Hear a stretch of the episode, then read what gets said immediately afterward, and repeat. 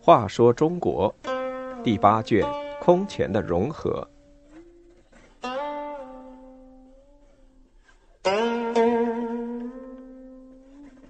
六十六，当时黄金与泥土同价。萧道成提倡节俭，以身作则，采取一些改革措施，使社会进步。萧齐代宋，从历史的角度看是一种进步。因为齐的政治和社会状况比宋的后期要好。萧道成继位后，就向学问渊博的刘桓请教治国的经验教训。刘桓说：“凡是造成宋朝灭亡、陛下得天下的，都是经验教训。陛下如能以前车之覆为戒，虽危可安；如重蹈宋王的覆辙。”虽安必危。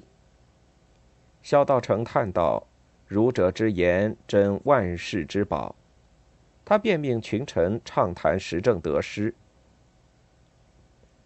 淮南宣城二郡太守刘善明说：“请清除宋孝武帝以来苛繁条文，崇尚简易。胶州地区偏远，宋末苛政曾激起怨叛。”现应待之以恩德，不宜再讨伐。几世黄门郎崔祖思说：“不学习、不懂礼，乃祸乱发生的根源。应开办文武学校，令员外官入学，成绩优者予以官职，劣者送回老家。”会稽太守萧子良说：“过去朝廷多派台使征督物资。”出使者作威作福，营私纳贿，引起种种矛盾，应废止。朝廷有需征办，下达诏书，规定期限即可。员外散骑郎刘思孝说：“宋大明以来，经济凋敝，朝廷贫弱，小民困苦，而贵族富士相互攀比，生活豪奢，应制定新法，改革前朝之弊。”大臣们提出了许多意见和建议，凡是正确的，萧道成都认真听取，让有关部门实施。为了改变奢侈风气，萧道成在继位前一年就上表要求禁止民间的奢侈装饰，共有十七条，比如不得以金银为帛，不得用金银镀马成具，不得织绣裙，不得着锦履。不得剪彩帛为杂花，不得以绫做杂服饰，不得用彩帛做屏障，不得私作器仗，不得以七宝饰乐器，不得铸金铜为像，不得以金银为饰物等等。萧道成个人也十分节俭，衣帽库中存有一种头上装饰用的玉制品玉岛。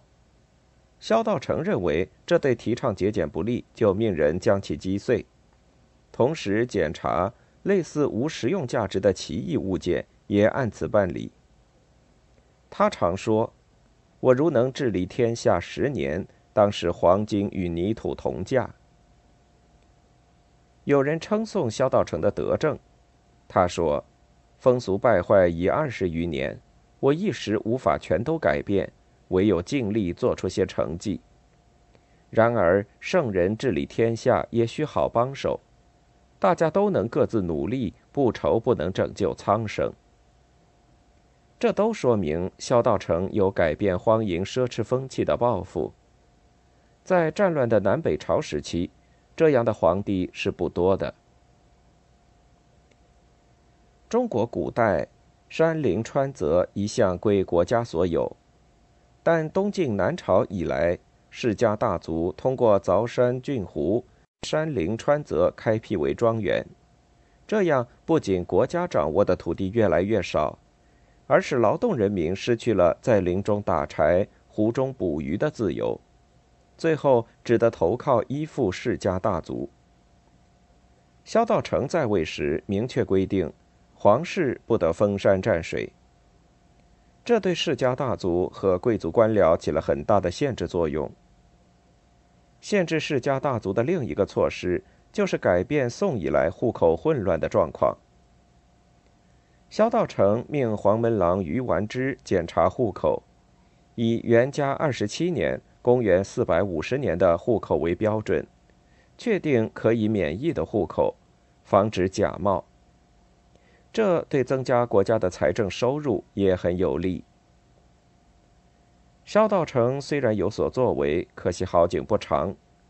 他当皇帝不过四年，建元四年（公元四百八十二年）就病死了，死时五十六岁。他在遗诏中说：“我本不依素族，想不到当了皇帝。我死后，卿等侍奉太子，要如对我一样。”让太子委任贤才，崇尚节俭。